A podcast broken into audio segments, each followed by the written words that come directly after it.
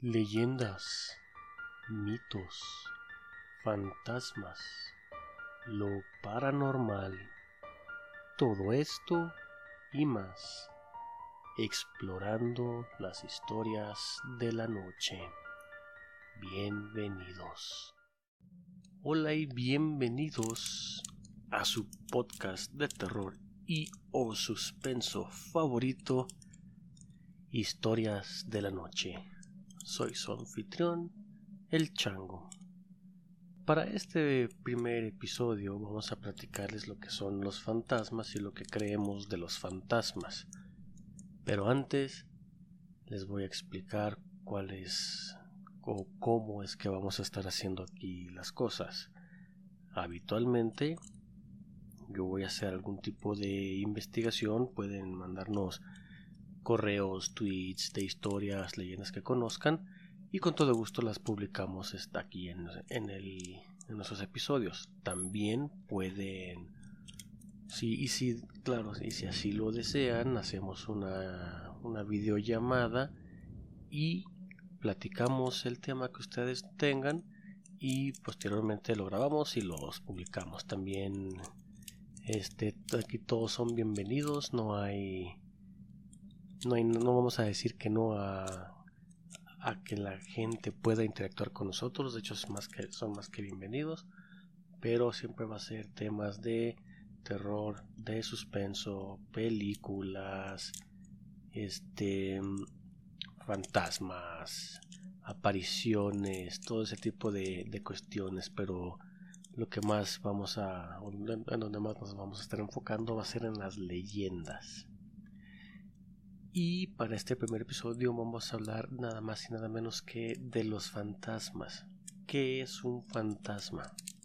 Bueno, la definición tal cual de un fantasma viene del griego, la verdad no sé cómo pronunciarlo, que, es, que significa aparición.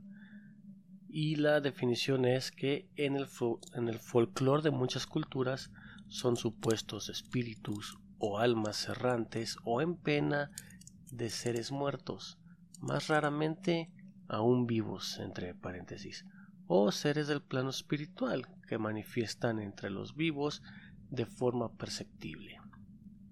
Por ejemplo, si es visual, a través de sonidos, aromas o desplazando objetos, de estos últimos son llamados poltergeist. Sí, las películas de los 70s y 80s de Poltergeist tratan de eso. Y esto ocurre principalmente en lugares con los cuales se presentan un vínculo, tales y como lugares en donde frecuentaban cuando estaban, cuando estaban vivos o en asociación con sus seres queridos o y esto es en ciertos casos nada más el caso de las almas hay veces que pueden o podrían regresar al, a la zona donde murieron. Esto sería si murieron una, de una manera trágica, ya se hace en algún tipo de conflicto o algún accidente. Habitualmente es cuando son muertes no esperadas, más que nada accidentes y homicidios y cosas así. cuando eso pasa, el, el espíritu, el alma se queda en esa zona, pues porque no sabe qué es lo que está pasando, todavía no no se ha dado cuenta que está muerto, no se ha dado cuenta que ya no está vivo, en muchos es lo que dicen en muchos casos, este muchas veces se quedan porque no han cumplido su, su objetivo de vida, ¿no? Pero bueno, vamos primero a decir cuáles son las clases de los fantasmas según las tradiciones y la cultura popular, ¿no? Ya los hemos mencionado, el primero es el alma en pena, esta es un alma o ánima en pena, claro, que es una figura recurrente en numerosas leyendas, creencias religiosas y fenómenos paranormales. Y esto incluye en creepypastas y temas literarios, claro. Se caracterizan por ser un espíritu del alma de una persona. Después de morir, vaga sin descanso, por ejemplo, por haberse suicidado, ya que le fue negado o no puede encontrar el camino al más allá. Generalmente el alma continúa deambulando en el mundo de los vivos sin tener plena conciencia de su muerte o de cómo trascender al otro plano existencial, o sea, no saben cómo pasar al siguiente, dar el siguiente paso en su, en esta, en su experiencia que es la muerte, ¿no? Este tipo de almas hay que saber cómo diferenciarlo claramente con las almas errantes. Estas son las que pertenecen voluntariamente en este plano. Un alma, espíritu o ánima errante es, según algunas tradiciones, folclores y mitologías, el fantasma de un hombre o mujer que voluntariamente ha logrado no realizar el viaje para trascender al plano existencial después de la muerte, quedándose así en el mundo de los vivos. Pero, pues, seamos honestos. Bueno, ahorita continuamos, voy a terminar de dar la explicación. Estos son generalmente reducidos a una simple sombra espiritual. Este tipo de alma debe diferenciarse claramente de las almas en pena, como ya hemos mencionado, las cuales permanecen involuntariamente en este plano. Religiosamente hablando, eh, y esto es una situación de todas las religiones, siempre nos están mencionando, nos están taladrando, nos están diciendo de que la vida después de la muerte, el paraíso, este la tierra prometida, como quieran decirle. Aquí la cosa es quiénes son los que quieren permanecer en este plano voluntariamente. Vamos a entrar a esos temas un tanto más adelante. A continuación tenemos lo que es el alma residual. Este tipo de alma suele, se suele a veces considerar un subtipo de alma errante. Este tipo de fantasma está compuesto por la energía espiritual y emociones residuales que en ocasiones dejaría un alma al morir no siendo este, tal cual el alma de un individuo, no es la energía depositada en un objeto o en algún, en algún lugar. Esta permanece con deseos y angustias que tuvo la persona durante su vida, razón por la cual llegaría a adquirir una forma fantasmal, con una conciencia nula, parcial o total, dependiendo de la fuerza de la energía que le dio origen. Esta es la parte donde muchas veces se dice de que hay algún objeto poseído, alguna alguna muñeca como están las películas que se dice que es verdad o alguna casa, algún coche, en sí suelen ser objetos que es a donde están este vinculados, ¿no? Y por último tenemos el alma mensajera. Esta corresponde a un alma que se le es permitido volver del más allá y aparecer del mundo de los vivos con el objetivo de despedirse o entregar un mensaje a sus seres vivos, generalmente a parientes, conocidos, pero más que nada a sus seres queridos. Estas entregarán su mensaje a través de un sueño o en menor medida como una aparición espiritual. La clásica cuando alguien, algún familiar, algún ser querido se va, se va de este mundo, que unos los, los sueña, ¿no? Que vienen, este, saludan, se despiden, dicen que están bien, que están en un mejor lugar, y posteriormente se van al más allá cuál es el más allá, ya ustedes, ya cada quien sabrá cómo y cuándo y todo dependiendo de sus de sus creencias, ¿no? Entonces ahorita vamos al siguiente tema que es la comunicación con los fantasmas. Dicha comunicación con los fantasmas lleva siglos intentando perfeccionarse por parte de los seres vivos, ¿no? De los humanos. Y se han creado miles, millones, bueno, tal vez no millones, pero miles de formas de hacerlo. Por ejemplo, hay quienes se dicen ser medium, o los psíquicos, o quienes manejan las chakras y cuestiones así que dicen que se pueden comunicar con otros seres. Aquí la cuestión es, este, por lo menos un psíquico o un medium tiene, tienen la fama de que son, pues son falsos, ¿no? No están en realidad comunicándose con los con los seres del más allá cuando y más cuando una persona uno de sus seres queridos los está buscando o sea por ejemplo y esto es este este tipo de prácticas son comúnmente conocidas no de que dicen que ya los ya los contactaron que están bien que sí los recuerdan pero durante la plática le van sacando pues información a los a los familiares y es ahí cuando comienzan a decir las cosas no hay que tener mucho cuidado mucho cuidado con ellos. No estamos diciendo o no estoy diciendo que ciertas las personas que tienen contacto con el plano de los muertos no existan. Claro que los, claro que los existen. Y habitualmente, la, bueno, por lo menos la gran mayoría no trata de sacarle provecho.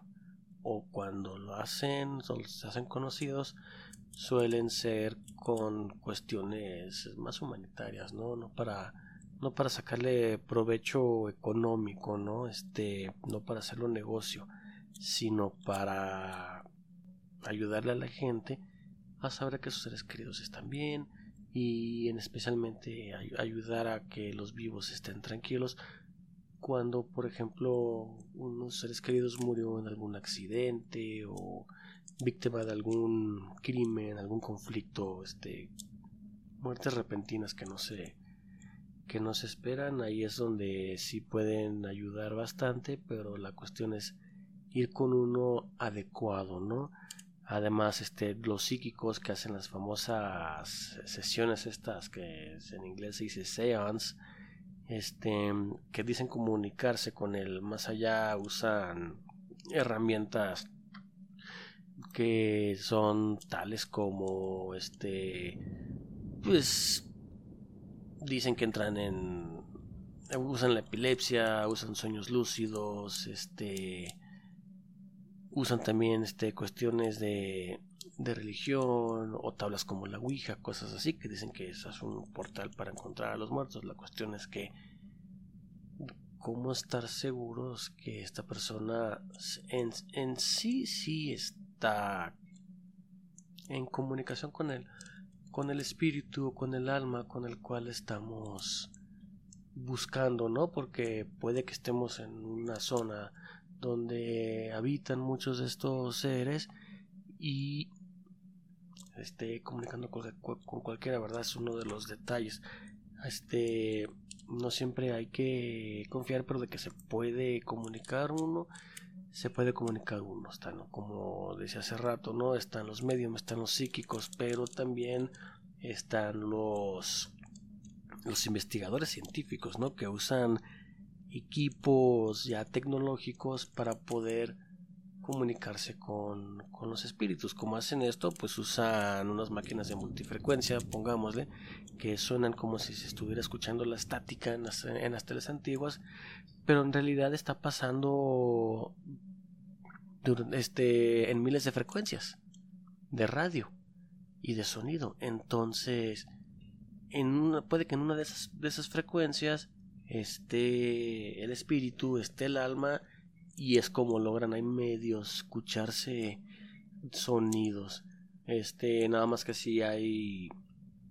es entendible que puede que sí, pero luego muchas veces lo este y más esto lo que lo usan en los programas de, televisión no de que dicen no sí sí lo sí, nos pusimos en contacto con ellos y sí es la persona correcta pero lo dicen estadounidenses en Colombia obviamente el ser que ya falleció el espíritu el alma va a hablar español y más si fue de 1700 1800 es muy probable, muy poco probable que hablen inglés. Y les están contestando en inglés y todo.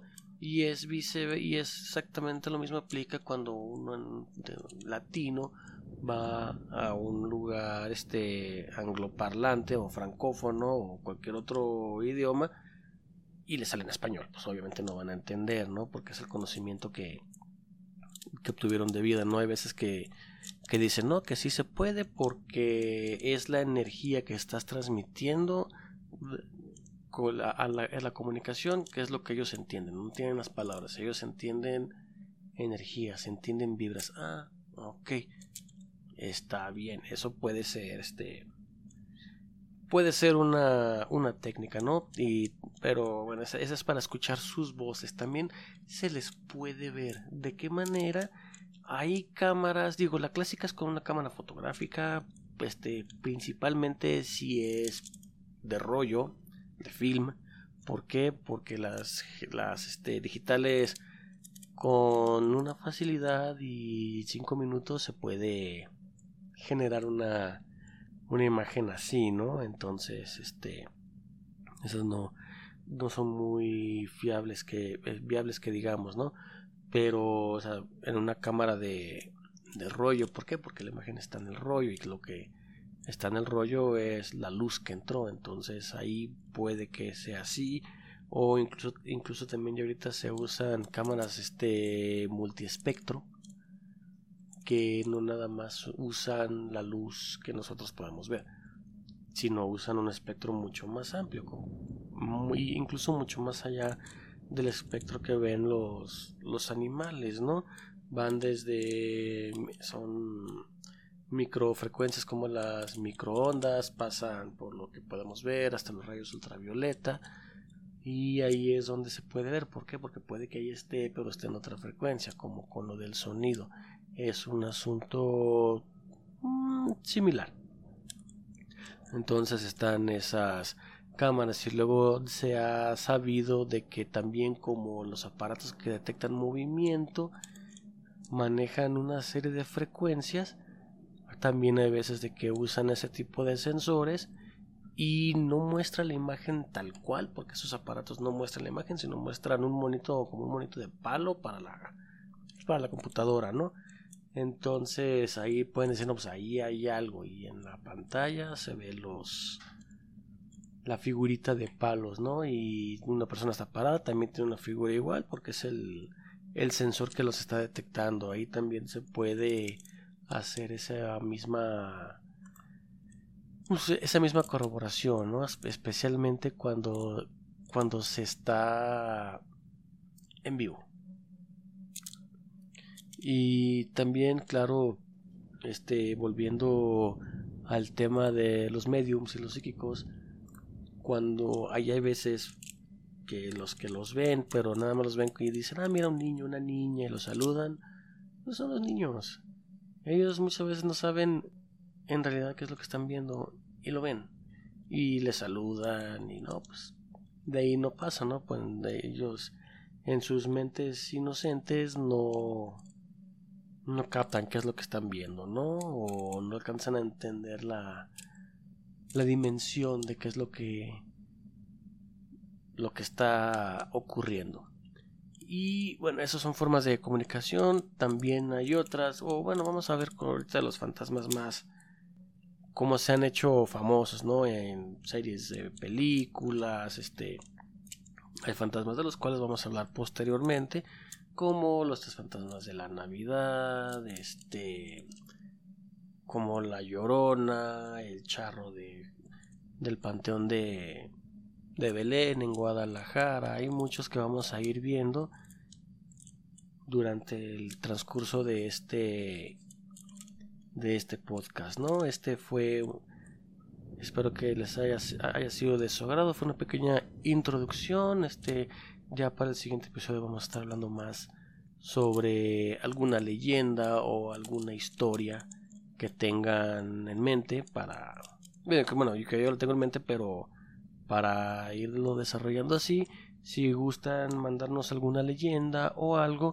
no hay ningún problema nos pueden nos las pueden enviar por correo electrónico este lo pueden mandar a eitnpodcast.gmail.com Se lo repito, es eitnpodcast.gmail.com Ahí, ahí nos pueden mandar sus leyendas o si es una leyenda ya muy muy famosa o muy conocida, lo que pueden hacer es mandarnos el nombre o, y de dónde es más o menos y ya claro nosotros lo vamos a, a, a investigar y a desarrollar el tema. De incluso nos pueden escribir a ese correo por si tienen el interés de ser este de participar en el, en el podcast. Podemos hacer una llamada una, una entrevista. También vamos a vamos a hacer ese tipo de, de actividades. Y este, nada más para que sepan, nada más, no nada más a manejar cosas de,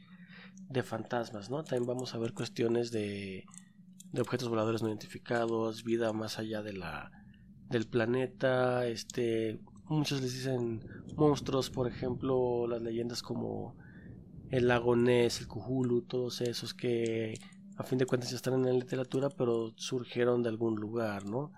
este, todo ese tipo de cosas. No nos, no vamos a encerrar nada más en fantasmas, este tipo de detalles. Todo lo que tenga que ver con terror, suspenso, misterio, los vamos a estar platicando siempre con todo gusto. Entonces, este, este fue el primer episodio.